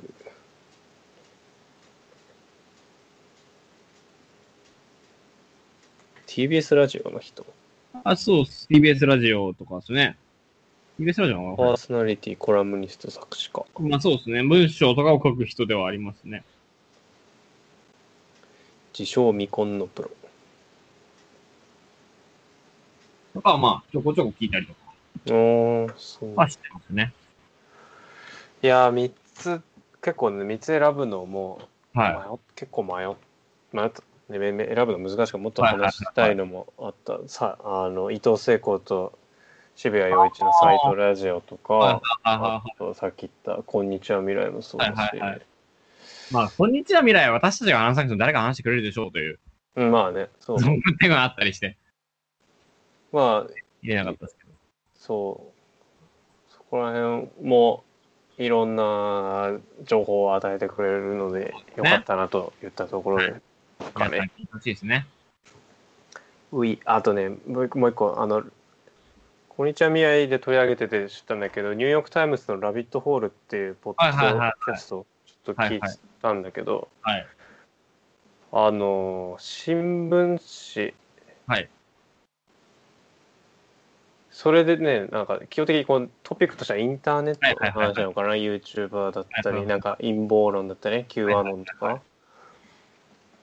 すあ一 YouTuber を取り上げるんだあそのね全然ちょっと名前が今パッてその人出てこないけど、まだその YouTube の配信自体が収益化されてない頃からそういう配信をやってた人、はでいはいは結果その億万長者になったい。はいはいはいはい。スウェーデンかどっかの人の話とかはそんなトピックニューヨーク・タイムズがああ。はポッドキャストでやるんだいはいはいはい。面白いってのがありましたかねそういえば、誰か話せる人がいるなら YouTuber 会やりたいかもしれないですね。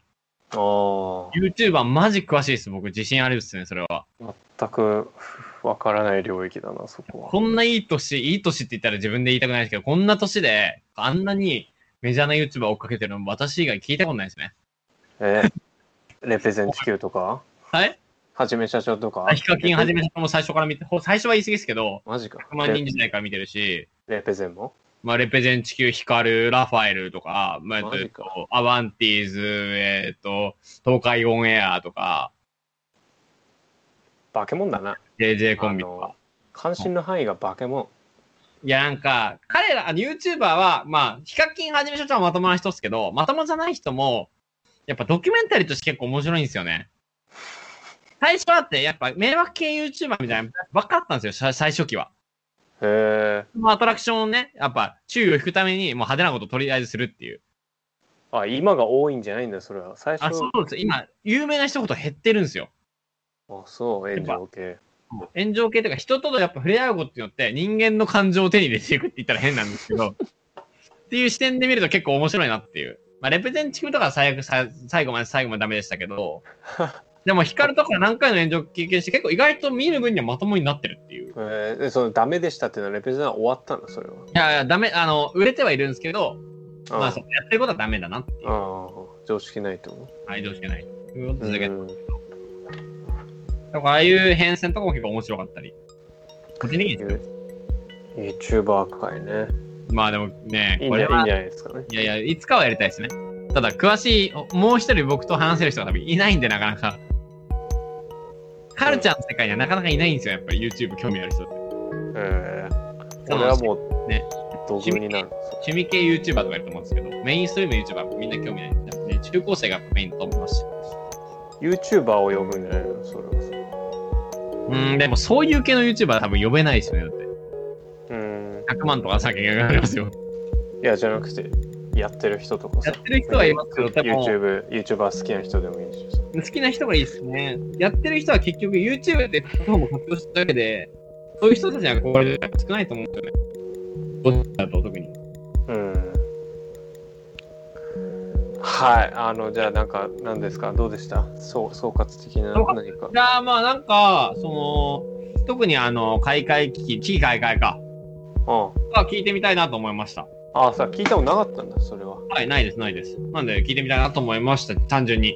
うんうんあとあの、そのフェミニズムを語るラジオは、まあ、地域開会はハマるかどうかはさておき、はいあの、フリー、フリー、フォーミーでしたっけフリーザバックでしたっけフリーザ・ブーメンウェザー文面が。とかは、まあ、普通にもう、興味が単純にあるんで、まあ、うん、毎回聞くぐらいの勢いで聞いてみようかなと。ああじゃあ紹介した意義がありましたありますね。はい。であの、私的には聞いてほしい。TVOD とかも完成されてるんで別にって感じなんです けど、ゆうさとまとり何し、今何してるってやつは、うんうなんかん見うんてみると私たちの発見になるかなって単純に思いました。うん、どちらもねすごく興味をそそられたな、あのそれぞれ違う意味で、ねはいよかといっうとた、ころでございます。うん、まあ、お互いね、発見になって、で、見てる人、聞いてる人も発見になって、それで聞いてくれて人生が豊かになるなら、それは素晴らしいですそようね。そうってこと私たちのためですね生きるためでございますから。えはい。ー、したっけまあ、はい。じあゃあお元気でりがとうございます。バイバイとできますあのバイバイ。あれだそうだ告知とかしたりしてねはいあの告知しま ー、あるんですかえ何ですってあ、ツイッターを始めましたね。あそうツイッター始めまはいし。たあの、ラジオで、私たちが生きるためのラジオって検索すれば出て出てくるんで、ぜひ、まだフォロー、フォローはゼロですけど、見ていただいて。はい。公開するたびに更新してる予定でございます。イエはい。ーイやったぜさて、ありがとうございましたは。ーい。じおやすみなゃさあい、ここで一回切ります。はい、おやすみなさいませ。はいはい、行ってきます。